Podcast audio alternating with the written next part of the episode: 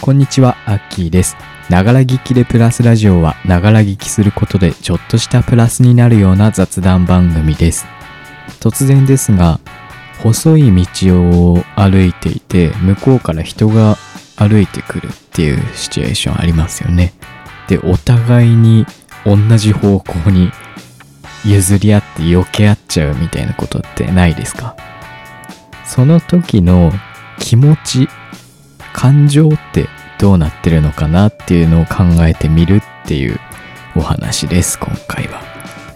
えーこのラジオではあなたからのメッセージをお待ちしております。質問や相談ラジオで話してほしいことなど何でもいいので Twitter のリプライまたはダイレクトメッセージにお願いします。僕のアカウントは、アットマーク、アキラジオアンダーバー MSG、アットマーク、アキラジオアンダーバー MSG です。ハッシュタグもございます。ハッシュタグ、長ラジオ、長はひらがな、ラジオはカタカナです。それでは最後までお楽しみください。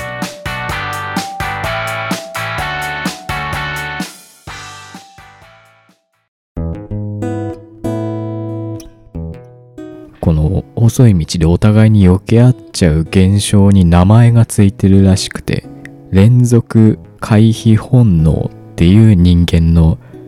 まあ本能の名前なのかな？うん。一応そういう名前がついてるみたいですね。あの先日ね自分スーパーに行った時にこれが起こってしかもとんでもないことがその後に起きたんですよね。あのスーパーの入り口って、なんだろう、玄関みたいな場所あるじゃないですか。自動ドアがあって、そこ入ったらカート置き場みたいなとこになってて、で、真ん中にカートがいっぱい置いてあったり、で、反対側壁際のところにはリサイクルのペットボトルとかさ、乾電池とかなんかあんまりよく見ないけど、そういうリサイクルボックスみたいなのがあったりするところ。で、もう一回自動ドアがあって店内になるみたいな。そのカートとリサイクルボックスの隙間がすごい自分の行ってるスーパー細くてですね。あの、そこを通ろうとした時に、店を出ようとするお客さんが自分の前から歩いてきたんですね。で、まあ譲り合っちゃったんですよ、おじさんと。で、あーってなって、自分は最終的にカートの左側にいたんですよ。で、その向こうから来たおじさんは自分から見て右側、リサイクルボックス側に避けてくれたんですね。で、そのおじさん、多分なんかイライラしてたのかな俺にムカついたのかわかんないけど、リサイクルボックスにバゴンって思いっきり蹴り入れたんだよね。で、あれちょっと金属の箱みたいな感じだからさ、結構な音が鳴ったのよ。バーンって。で、あの、偶然その時にね、カートのこの整列させてる店員さんがいたんですよ。で、大きい音したからさ、俺もちょっとひよっちゃってビクってなったわけね。で、店員さんも何が起こったっていう感じで、ビクってなってこっちを見てるわけですよ。でもそのおじさんは、もう本当になんか、そんな怒るって思ったんだけど、怒ったまま駐車場の方に足早に歩いていったんですよね。これって譲り合いの時にどういう感情になるのかなっていうのを今になって考えたら面白いんじゃないかなって思ったわけですよ。譲り合ってまあ最終的にぶつかるってことはないじゃん。ぶつかりそうになるってことはあるとしても。で、お互い同じね、行動をとって最終的に避けて通るって。行動をとってる行動は両者同じなんですよ。ただ感情にここまで差が出るんだっていうところに自分はびっくりしたんですよね。だって自分は全然怒ってないんですよ。逆に申し訳ないなくらいな感じなんですけど、相手はすごい怒ってるんですよ。この感情の差ってなんで生まれるんだろうって不思議じゃないですか。取ってる行動は同じなのに。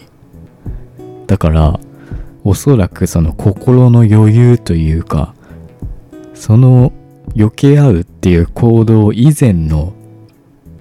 なんだろう出来事に左右されるんですよねおそらく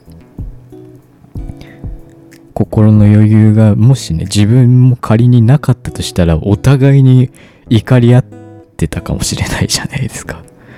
うん。まあね今になってその時の感情って何だったんだろうなっていうのを考えると面白いですけどもあのそこの場にいた自分はすごい怖かったですよ。だってさリサイクルボックスの方に蹴りが行ったから良かったけどももしかしたらこっちにさ蹴りが来る可能性だってあったわけじゃん。たださでもよく考えれば同じ行動といっても実はこれって同じ行動を両者取ってるわけではないのかもしれないなとも思ったんですよね。もし本当に人間がこの細い道で同じ行動をとって同じ方向に避けちゃうっていう性質を必ずね100%そういう状況になった時に発動してしまうっていうねなんか本能を持ってるとしたら最終的に絶対ぶつかるんですよ。なんで我々普段ぶつからないかっていうとどっちかの人がおそらくプラス1別の方向に避けてるんですよ。右か左かわかんないけど。多分あの時今考えればですよ。自分じゃなくておじさん？向こうから歩いてきたその怒ってるおじさんがプラス1したような気がするんですよね。それはね、ちょっと申し訳なかったなとは思うんですけども。でもそれであんな怒るんだってちょっと思いましたね。やっぱりなんか最近この世の中殺伐としてませんか？なんかみんなストレス溜まってるなって感じるんですよね。だってさ、あのおじさんが、まあ、良くないよ、リサイクルボックスにキックする行為はね。もしさ、あのまま怒ってて、ちょっとはさ、そのキックで発散になったかもしれないじゃん。もしこのやりとりがなくて、駐車場に怒ったまま歩いていってさ、車運転してさ、運転してる、進んでいる車の前にさ、歩行者が現れたとするじゃん。なんだこいつって思ってアクセル踏んで引く可能性だってあるじゃん。なんか、そう考えたらめっちゃ怖いな、あの人って、今思えばね、思ってるんですけども。なんか最近変な事件も多いですよね、この、地下鉄の駅で硫酸かけるみたいなさ、事件とか。まあでもあれは無差別ではなかったみたいですけども、なんか変な事件とか多くない？カッターナイフ電車内で人に突きつけた事件こないだあったりとかさ。あとなんかうちの周りかな？あんまりこれも大きい声で今言えないけどさ。あの暑い時窓開けるんですけどもなんか怒ってる声よく聞こえるんですよね。あれは何なんだろう？っていうことが最近あったりしてやっぱりこのコロナ禍でみんなストレスが溜まってるんじゃないのかなって思うんですよね。うん。で最近ね自分もなんかストレス感じてるんじゃねっていうのがあるんですよね。すれ違ったリサイクルボックスキックしたおじさんほどではないとは思うんですけども。ね。やっぱり心の余裕を持つっていうのは大事ですからね。正しい判断とかさそういうのができなくなっちゃいますからね。なんで自分がストレス感じてるのかなって分かってるかっていうと自分がストレス感じたり疲れたりする時に起こることっていうのがあるんです。本当にめちゃくちゃ疲れてもう風邪とか健康被害が出る寸前だよっていう時は鼻血が出るんですよね。で、こないだ俺、鼻血出たし まあでも今なんともないんで別に大丈夫だと思うんですけども、あと、夜寝れなくなったりとかね、するんですよね。寝つきが悪くなったり、眠りが浅くなったりっていうことが起こるんです。で、今ね、実際にそういうことが起こってるわけですよ。あ、これはやべえなと思って。で、ちょっと前にもお話しましたよね。コロナ禍でストレスがかかってる方におすすめのストレス解消法みたいな。まあ聞いてない方もいると思うんで、軽くもう一回お話ししますと、やっぱりコロナ禍ね、ストレスとか増えると思うんで、なんかストレス解消法を見つけましょうよと。で、人それぞれストレス解消する方法、自分に合った方法っていうものは違いますよねって。でそれを見つけるのって結構大変だと思うので多くの人がストレス解消につながるであろうものを探しましたと。でそれが何かって言いますとジブリの曲を聴くことじゃないのかなって自分は思うんですよね。ジブリって結構いろんな方が見たことあることが多い作品だと思いますしその中で流れる BGM っていうのがすごいヒーリング効果の高いものだと自分は勝手に思ってるんですよ。トトロの BGM とかね。なので、それが多くの方に共通してストレス解消につながるんじゃないのかなっていうことをお話ししました。で、今回ね、また見つけました。これは多くの方がストレス解消につながるんじゃないのかな。これから自分も実践していこうかなっていうものが、あの、自分が考えてて発見しました。何かっていうと、ストレスがかかることを書き出してみるっていうことです。あ、ストレス溜まってきてるなって感じた時に、じゃあ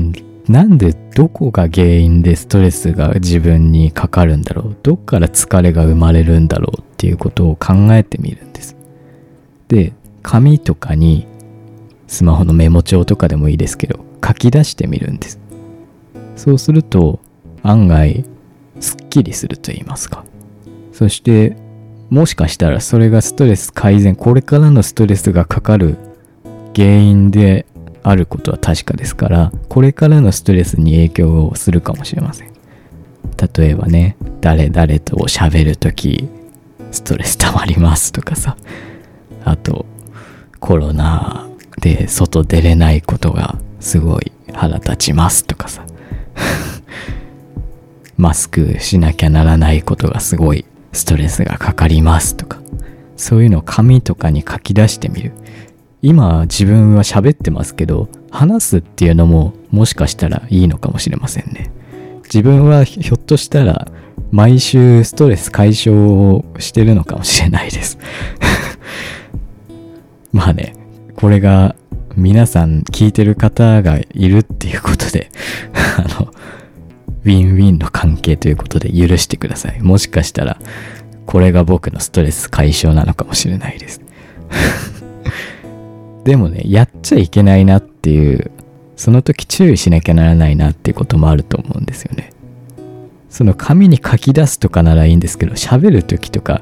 自分もこれもしかしたらやっちゃってるのかなっていうのもあるんですけど、他の人に話すっていうのはあんまりやったらダメなのかなって思うんですよね。お前がやってるよって言われるかもしれないけど、SNS でさ、いるじゃん最近。首相を変えろみたいなさ。そういうストレスがかかる原因ですよね。ある意味それも。それを SNS に書き出しちゃったりする方もいるじゃないですか。それって結局あなたはストレス解消してるけど誰かはストレスが溜まってる原因になってるんだよっていうことですよね。なのであんまりね人に どの立場お前が言うなですよね本当に。なのでねまあ人に話すのはほどほどにという感じですかね。どの口が言うとるっていう感じですけど。まああんまりね自分もこのラジオの場ではストレス自分こういうことがストレスだっていうのは言ってないよね大丈夫だよねわかんないな どうしよう振り返って自分で聞いてみたらめちゃくちゃこれストレスなんだよねとか話してたら まあね、でも今逆にさ、ストレス解消する方法を伝えてるから、まあいいでしょう。えー、そう、何か書き出してみる。で、夜寝れない人に多いのが、確か何かこうすればよかったとかそういう願望っていうものが残ってるから夜寝れないっていう方が多いらしいんですよ。なので書くときにはこうすればよかったじゃなくてこうしようっていうなんだろう。それこそプラスな気持ちを書き出すといいってなんか専門家の方がネットで書いてました。あの、ね、自分でこれ一応発見したんですよ。なんか書き出せばいいんじゃないのかなっていうの。でもねやっぱり調べてみたらそういうネットで記事書いてる方もなんだろうそういう精神科とかの方なのかな。あの実際にそういう方法もあるみたいなんですよね。ストレスを書き出すみたいな。なので自分の発見したことはあながち間違いじゃないんじゃないかなと思ったので今話してるわけなんですけども。やっぱりねストレス解消する方ことっていうのはね多くあった方がいいと思うので最近ね自分一つやってみたことがありました。新しいストレス解消法。何かっていうと出前を頼んでみる。っていうことなんですよ。あんまりねこのコロナ禍になってさやっぱり UberEats とか出前館とかさもう出前館の CM なんか毎日見ますよね。で、で、出前館、出前がスイスイスイってやつね。自分あんまり撮ってなかったんですよ。なんか高いじゃんあれちょっと。手が出なかったんですけども。先日誕生日がありまして自分二十歳になったんです。もう20なのかって。もう10代じゃないんだってことにちょっと悲しくなったんですけども。あのあ20になったぞっていうことで。あのいつもならね家族でお寿司頼んで食べたりとかしてるんですけども今緊急事態宣言が出たりね今年は実家に帰れないからと思って一人でねお寿司を頼んでみようっていうことで今一人前のお寿司とかもありますからね普通に。頼んでみたんです出前館で。そしたらあれすごいね。本当に楽だね。しかも Apple Pay で自分払ったんですけどもめちゃくちゃ楽ねあれ。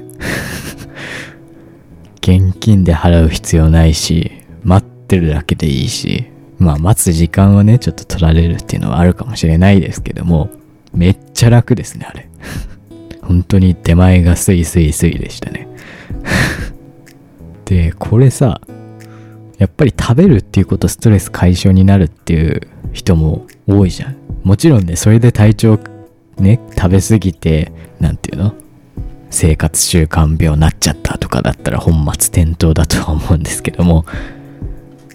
出前を取って食べるって好きなもの食うっていうのは結構ストレス解消になるなって。思いましたね。美味しいもの食べるとかね。うん。出前館とかウーバーイーツとかさ結構美味しいものありますからね。あのリーズナブルなものもあるんですけども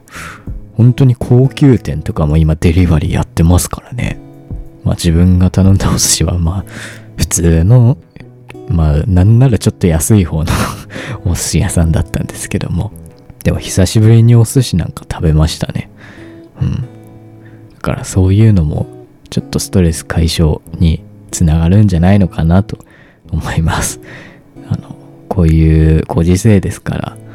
難しいっていう方もいると思います。例えばさみんなでワイワイ飲むのがストレス解消だっていう方はね今大人数で集まって飲み会とかはできないですからね。難しいとは思うんですけどもここのご時世に合ったストレス解消法っていうのをなるべく早く見つけてストレスのかからない生活を送っていきましょうっていう感じですね。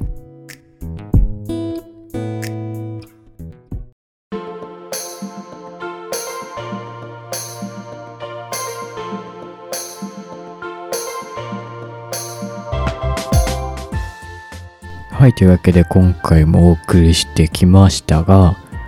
あの、このラジオって一番最初スプーンで配信し始めたんですよね。まあ、音声配信アプリスプーンっていうもので。で、そのスプーンがですね、うん、見るからにどんどん再生数が下がっておりまして、うわーってちょっと悲しくなってるんですよ。でもね、逆に、ポッドキャストがね、バカみたいに増えてるんですよ バカみたいに増えてるの本当になんで？って思うんですけども最近マジであのポッドキャストって再生数とかもちゃんと取れてるのでグラフで出てくるんです。毎月なのかなんかよくわかんないけど。マジで右肩上がりザ右肩上がりみたいなグラフになってるんですよ。なんか自分のね配信する内容とかを変えてるわけでもないし何も別にしてないんだけどなーって思ってめっちゃびっくりしてるんですけども。あの多分最近聞き始めたよって方も多いと思うので、えー、これからもこんな感じでやって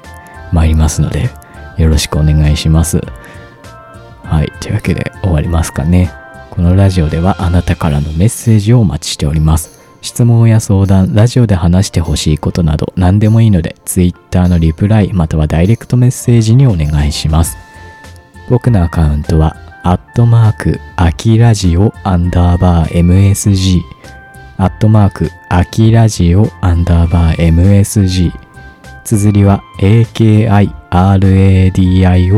アンダーバー MSG です。この番組、ハッシュタグもございます。